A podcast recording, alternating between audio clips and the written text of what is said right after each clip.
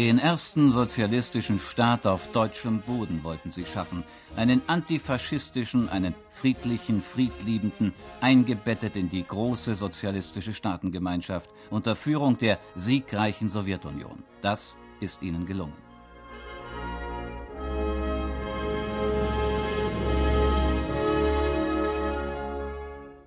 Einen Staat wollten sie schaffen, in dem das Volk regiert, in dem alle gleiche Chancen haben, frei sind, ein sozialistischer Sozialstaat ohne Repression, in dem alle für eine Sache einstehen, für den Menschen und sein Wohl. Das ist ihnen, den herrschenden Kommunisten, nicht gelungen.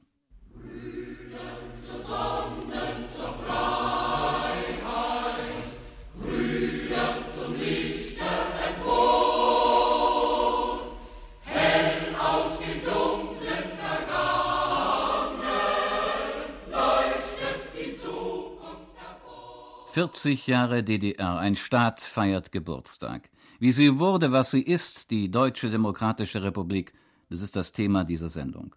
Wir lassen die Ära Ulbricht Revue passieren, dann die noch nicht abgeschlossene Ära Honecker, schließlich 40 Jahre DDR, das sind auch 40 Jahre des Aufbegehrens und der Opposition. Dazwischen soll ein Mann zu Wort kommen, der im anderen deutschen Staat als Experte für Wirtschaftsrecht und Comic-Con-Fragen galt und nun an der Kieler Universität lehrt. Professor Wolfgang Seifert, Buchautor und Publizist. 40 Jahre DDR, einst auferstanden aus Ruinen.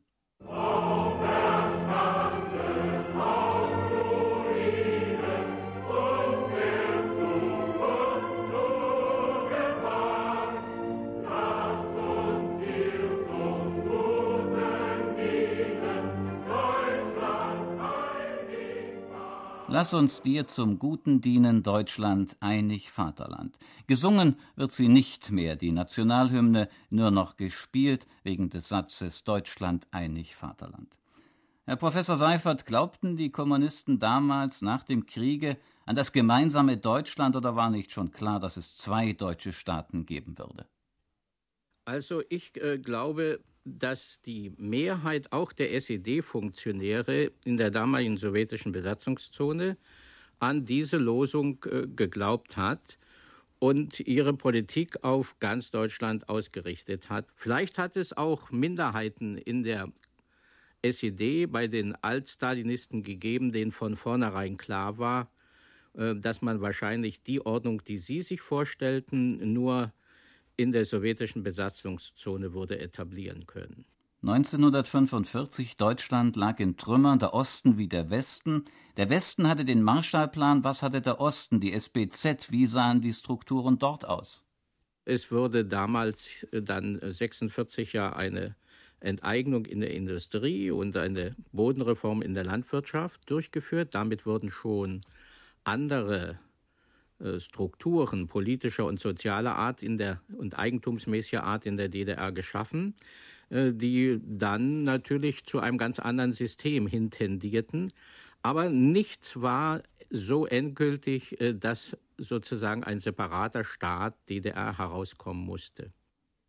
Der Kommunist Walter Ulbricht, einst Mitglied des Reichstages von 1933 an in der Emigration, kam 1945 aus Moskau zurück nach Deutschland. Mit ihm begann der Aufbau des Staates DDR. Ein Beitrag dazu von Hans-Jürgen Pickert. Walter Ulbricht mit anderen emigrierten Kommunisten im Gefolge der Roten Armee aus der Sowjetunion ins besetzte Deutschland zurückgekehrt, nannte drei Hauptaufgaben für seine politische Gruppe. Das war im Jahre 1945. Die erste ist die Lösung der Wirtschaftsaufgaben, die Durchführung des Wiederaufbaus, damit möglichst schnell die Bevölkerung besser versorgt wird. Zweitens die Festigung des demokratischen Aufbaus. Drittens der Kampf gegen die faschistische Ideologie und gegen andere reaktionäre Ideologien, die gegen das Interesse der Arbeiterklasse, die gegen eine fortschrittliche Entwicklung in Deutschland gerichtet sind. Wie Ulbricht seine Aufgabe wirklich sah, schildert sein damaliger Mitarbeiter Wolfgang Leonard in dem Buch Die Revolution entlässt ihre Kinder. Es müsse alles demokratisch aussehen, aber die Kommunisten hätten sämtliche Schlüsselpositionen zu besetzen. Offiziell strebten die Führer der Sowjetzone für einige Zeit noch nach der Gründung der DDR die Einheit Deutschlands an. Otto Grotewohl, der die Sozialdemokraten in der Sowjetzone 1946 unter dem Druck der Besatzungsmacht mit der dortigen Kommunistischen Partei Deutschlands vereinigte, sprach auf dem von der neuen Sozialistischen Einheitspartei SED majorisierten Volkskongress 1947.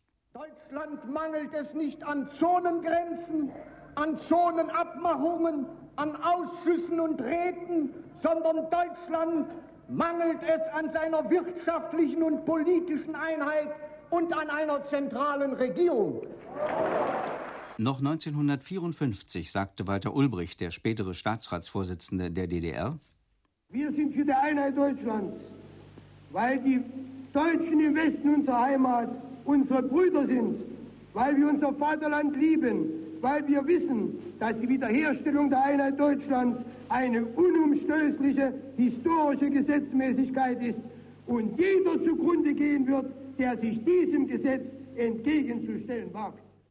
Wer aber glaubt, dass die Kommunisten freie Wahlen als Voraussetzung zu einer gesamtdeutschen Regierung zugelassen hätten, der muss sich an Albert Nordens Wort erinnern, jenes Parteiideologen, der noch bis in die 70er Jahre hinein in der DDR-Propaganda eine maßgebliche Rolle gespielt hat. Professor Norden 1956 in Bezug auf die DDR. Hat die Bühne der Geschichte betreten, die sie nie wieder verlassen wird, denn eines nicht fernen Tages wird ganz Deutschland eine einzige große deutsche demokratische Republik sein. Da war die DDR schon sieben Jahre alt. Das Gros der Betriebe enteignet, die totale Kollektivierung der Landwirtschaft stand noch bevor. Die DDR sollte der bessere deutsche Staat werden, unter Führung der Partei der Arbeiterklasse im Bündnis mit den werktätigen Bauern, der Intelligenz und dem Handwerk. Trotz aller Propaganda der DDR-Führung war jedoch der Staat, dem nach außen internationale westliche Anerkennung fehlte, im Innern bei weitem nicht stabil. Das enthüllten die Demonstrationen vom 16. Juni 1953 und der Aufstand vom 17. Juni. Ein neuer Kurs, eingeleitet bereits vor den Arbeiterprotesten, sollte Abhilfe schaffen. Otto Grotewohl, Ministerpräsident am 18. Juni 1953 im DDR-Rundfunk. Die Methode des Administrierens, der polizeilichen Eingriffe und die Schärfe der Justiz ist falsch und erstickt die schöpferischen Kräfte eines Volkes. Ab 1956 wurde in Moskau entstalinisiert. Stichwort 20. Parteitag der KPDSU. Ein CBS-Korrespondent fragte in der DDR den ersten Mann der Partei nach der Entstalinisierung dort. Hier Ulbrichts Antwort. Äh, in Panskops gibt's keine, keine, gab es keinen Stalinismus und gibt es keine Entstalinisierung. Gab es keinen Stalinismus, gibt es keine Entstalinisierung. Wer Erich Honecker, damals Chef der Staatsjugend FDJ 1951 gehört hat, der muss das bezweifeln. Lebe der Bannerträger des Friedens und Fortschritts in der Welt, der beste Freund des deutschen Volkes, Josef Wissarionowitsch Stalin! Der neue Kurs versagte und wich der alten Diktatur. Der ökonomische Plan, die Bundesrepublik Deutschland zu überholen, ohne sie einzuholen, scheiterte. Die Menschen flüchteten in Massen. Die Mauer am 13. August 1961 und danach errichtet, sollte Abhilfe schaffen. 1968 gab sich die DDR eine neue Verfassung. Walter Ulbricht. Unsere Verfassung ist die demokratischste Verfassung, die es in Westeuropa gibt. Die Verfassungswirklichkeit widersprach dem Verfassungstext. Ulbricht ging, zunächst als Parteichef, dann als Vorsitzender des Staatsrates. Er starb 1973. Bau auf, bau auf, bau auf, bau auf, freie deutsche Jugend,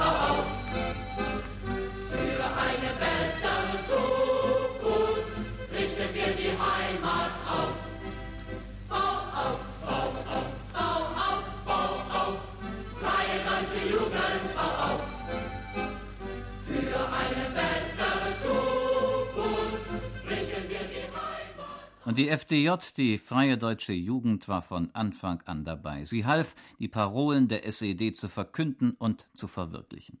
Millionen junge Menschen, erst als junge Pioniere, dann als FDJler, waren in den ersten Jahren der DDR-Werdung unter Ulbricht noch begeistert bei der Sache. Ein neues Deutschland sollte aufgebaut werden. Einer, von dem später noch die Rede sein wird, marschierte ihnen voran, Erich Honecker. Viele waren auch dann noch begeistert, als, wie eben schon erwähnt, ihre Partei dort baute, wo es kaum jemand für möglich gehalten hatte, in Berlin. Und als die Mauer stand, die die Menschen in dieser Stadt voneinander trennte, da war die Begeisterung der Herrschenden über die Beherrschten groß. Die SED bejubelte sich selbst, Klappe zu, Affe tot. Klappe zu!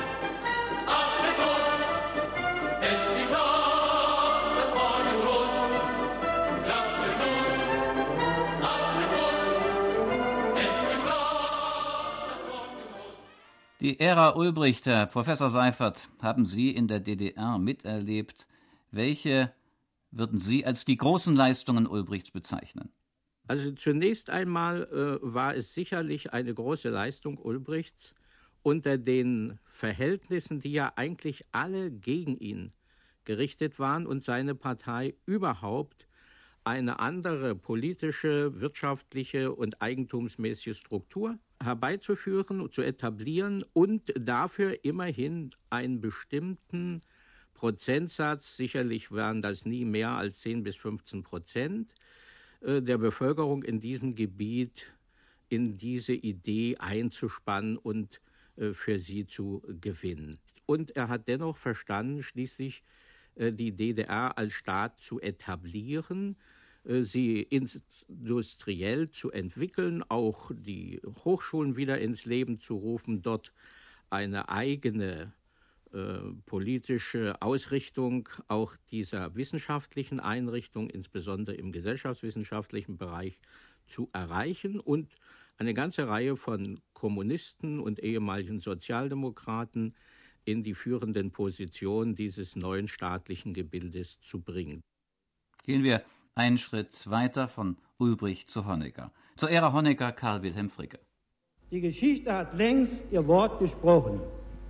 Mit der sozialistischen Revolution und der Gestaltung der sozialistischen Gesellschaft in der Deutschen Demokratischen Republik wurden Grundlagen, Inhalt und Formen des nationalen Lebens qualitativ verändert. Geführt von der Arbeiterklasse hat das Volk der Deutschen Demokratischen Republik in Übereinstimmung mit dem Gang der Geschichte durch den Aufbau des Sozialismus sein Recht auf sozial-ökonomische, staatliche und nationale Selbstbestimmung verwirklicht. In der Deutschen Demokratischen Republik entwickelt sich die sozialistische deutsche Nation. Eine trügerische, vielleicht selbsttrügerische Behauptung, aber eine politische Kernthese der Ära Honecker. Entsprechende verfassungs- und völkerrechtliche Konsequenzen blieben nicht aus. Mit Wirkung vom 7. Oktober 1974, dem 25. Jahrestag der DDR-Gründung, wurde die gültige Verfassung, die zweite, radikal revidiert. Sie war erst sechseinhalb Jahre zuvor in Kraft getreten. Das bis dahin in ihr verankerte Bekenntnis zur einen deutschen Nation, ob zwar geteilt in zwei Staaten, wurde ersatzlos gestrichen. Gleichzeitig wurde das Bündnis der DDR mit der UdSSR als für immer und unwiderruflich durch die Verfassung bekräftigt. Ein Jahr nach der Verfassungsrevision wurde die Strategie der Abgrenzung gegenüber der Bundesrepublik Deutschland auch völkerrechtlich besiegelt. Die Partei- und Staatschefs der DDR und der UdSSR, Erich Honecker und Leonid Brezhnev, unterzeichneten einen neuen Vertrag über Freundschaft, Zusammenarbeit und gegenseitigen Beistand. Honeckers Abgrenzungskurs stand im Zusammenhang mit einer Politik, die das Nebeneinander der DDR und der Bundesrepublik Deutschland regeln sollte. Sie war gleichsam die Kehrseite der sogenannten Normalisierung. Am 21. Dezember 1972 war in Ostberlin der Vertrag über die Grundlagen der Beziehungen zwischen beiden deutschen Staaten geschlossen worden. Bonn verfolgte damit das Ziel, die Folgen der deutschen Spaltung für die Menschen erträglicher zu machen. Die SED hingegen setzte dem Trend zur Annäherung beider deutscher Staaten das Prinzip Abgrenzung entgegen, um jede Hoffnung auf eine allmähliche Überwindung der Teilung in der eigenen Bevölkerung von vornherein entgegenzuwirken. Verständnis oder gar Zustimmung in der Bevölkerung fand die SED damit freilich nicht. Auch mit ihrem Kurs in der nationalen Frage ist die Führung im Grunde gescheitert. Im Februar 1981 räumte Honecker vor Parteiaktivisten in Ostberlin ein, dass selbst er die Überwindung der Spaltung Deutschlands nicht gänzlich ausschließt. Natürlich will er sich diesen Prozess nur unter sozialistischem Vorzeichen vorstellen. Der Generalsekretär der SED wörtlich Der Sozialismus klopft eines Tages auch an eure Tür. Und wenn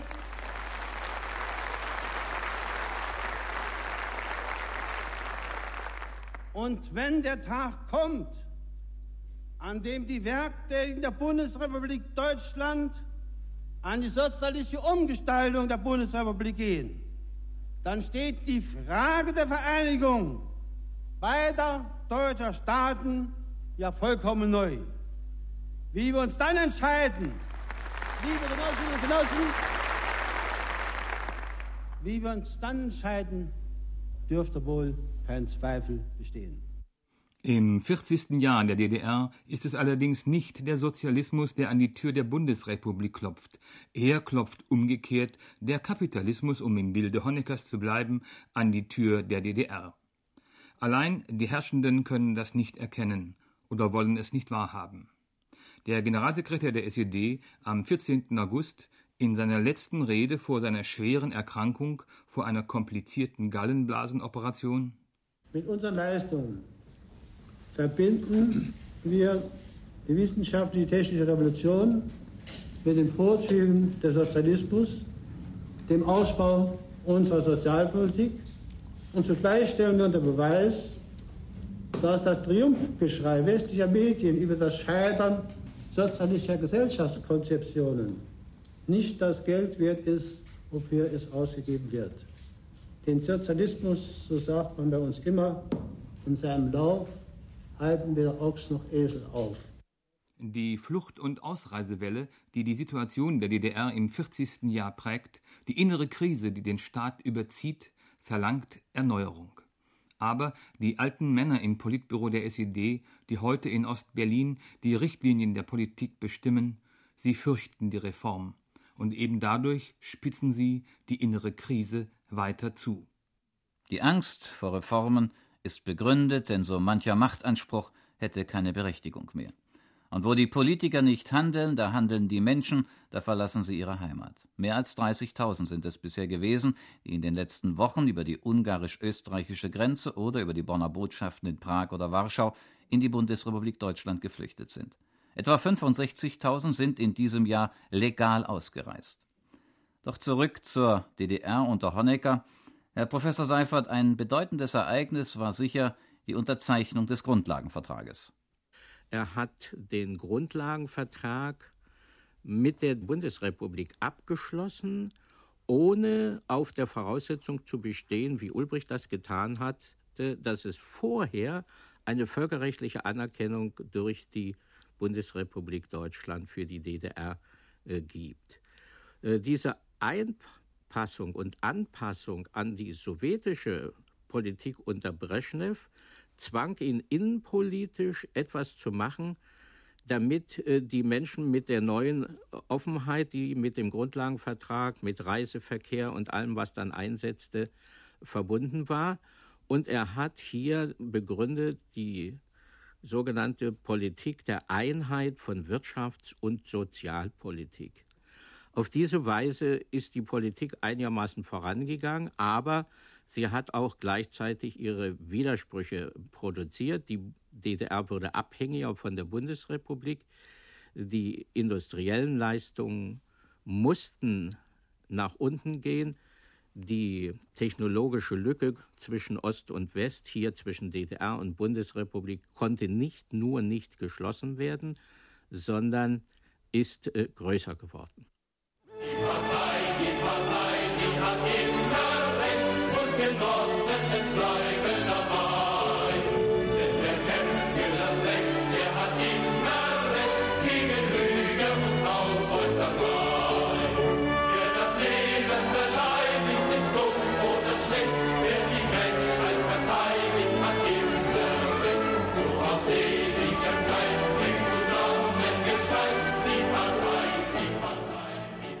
Partei, hat immer recht. Dies ist einer der wichtigsten Grundsätze in der DDR. Die Partei duldet keinen Widerspruch und keine Opposition. Ein solches gegen den Menschen gerichtetes System kann in und vor einem Volk nur dann bestehen, wenn es sich selbst schützt, wenn es einen riesigen Apparat zu seiner Verfügung hat, der jede Kritik, jeden Protest der Beherrschten im Keim erstickt. Dass die DDR 40 Jahre alt werden kann, das hat sie vor allem auch ihrer Staatssicherheit zu verdanken, jenem totalen Überwachungs- und Unterdrückungsapparat, der die Bürger beobachtet, ermahnt, abmahnt, schikaniert und notfalls ins Zuchthaus bringt. Tausende sitzen, weil sie den Grundsatz von der Partei, die immer Recht habe, nicht anerkennen wollten. 40 Jahre DDR, das ist auch 40 Jahre Opposition, die es eigentlich nicht gibt. Ein Thema für Uwe Eckhard Böttger. Jedermann weiß, in der DDR herrschen nicht die Werktätigen, es regiert vielmehr eine zentralistisch strukturierte stalinistische Kaderpartei, die ihre Macht zu keinem Zeitpunkt durch demokratische Wahlen legitimieren konnte. Die Macht der SED blieb bis heute ohne demokratisches Mandat und eben dagegen wird opponiert. Es ist der Ruf nach Freiheit, Demokratie und Selbstbestimmung, der oppositionelles Verhalten in der DDR geprägt hat und prägt. Dabei sind die Motive der Andersdenkenden durchaus vielschichtig. Sie entsprechen liberalem, christlichem oder sozialistischem Bekenntnis. Und bezeichnend ist, dass die sozialistische Opposition aus der herrschenden Staatspartei selbst erwuchs und erwächst. Die frühen Fraktionskämpfe in der SED-Führung um Zeiser Herrenstadt 1952-53 oder um Schirdewan 1956, aus beiden ging Ulbricht als ruhmloser Sieger hervor, waren auch Reflexe auf innere und äußere Krisensymptome, so auf den Arbeiteraufstand vom 17. Juni 1953 oder auf den ungarischen Volksaufstand von 1956. Dies ist bis in die Gegenwart Indiz dafür, dass die Sehnsucht nach Demokratie bei den Beherrschten in den Reihen der Herrschenden nicht ungehört geblieben ist.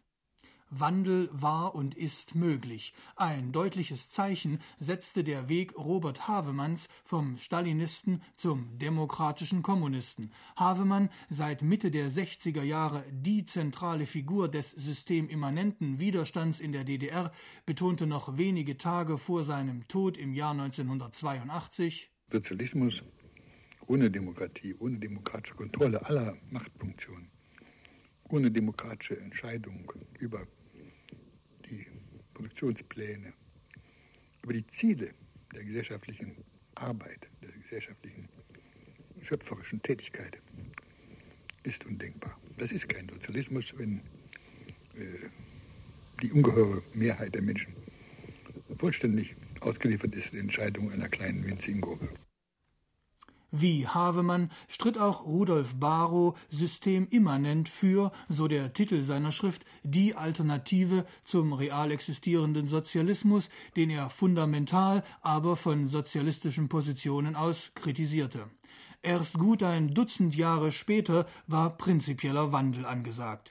Der jüngste Dissident aus den Reihen der SED, der Eisenhüttenstädter Rechtsanwalt Rolf Henrich, nennt sein Anfang dieses Jahres erschienene Buch Der vormundschaftliche Staat im Untertitel Vom Scheitern des real existierenden Sozialismus. Henrichs praktische Konsequenz ist der Versuch, die seit Anfang der 80er Jahre im kirchlichen Raum herangewachsenen unabhängigen Frieden Friedens-, Ökologie- und Menschenrechtsgruppen Zeichen größeren oppositionellen Selbstbewusstseins zusammenzuführen.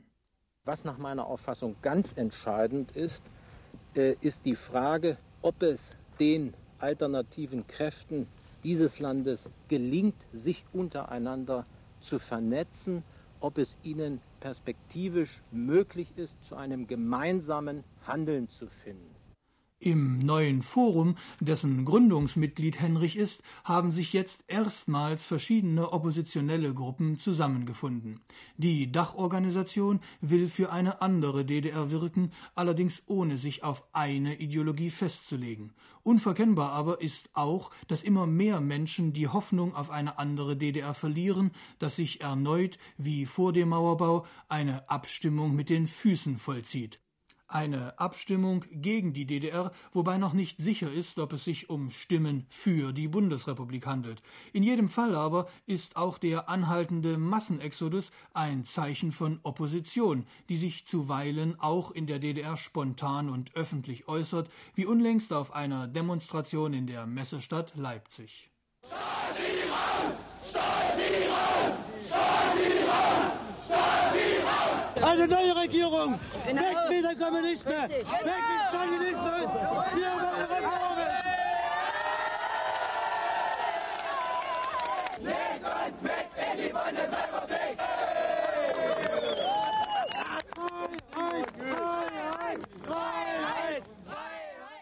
Von diesen Rufen, diesen Hilferufen wird am 7. Oktober, wenn die DDR groß feiert, nichts zu hören sein. Aber es wird sie geben.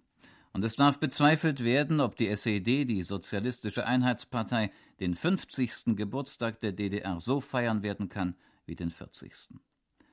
Herr Professor Seifert, immer wieder wird über die Möglichkeit einer Konföderation, einen Bund zweier deutscher souveräner Staaten diskutiert und fabuliert. Was meinen Sie? Äh, vor Jahren hätte ich noch gesagt, das wird ein sehr langfristiger Prozess sein. Ich glaube, wir erleben gegenwärtig, nicht nur in Bezug auf die DDR und in Bezug auf Deutschland, sondern mit den Umwälzungen in ganz Osteuropa, erleben wir, wie die Entwicklung sich unerhört beschleunigt hat.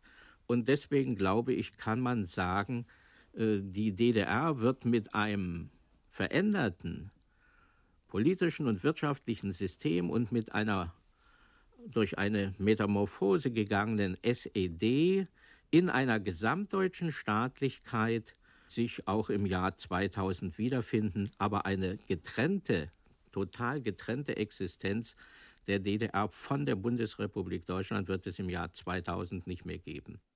Ich bedanke mich bei Ihnen, Herr Professor Seifert, für das Gespräch und auch Ihnen, meine Damen und Herren, Dank für Ihr Interesse. Auf Wiederhören.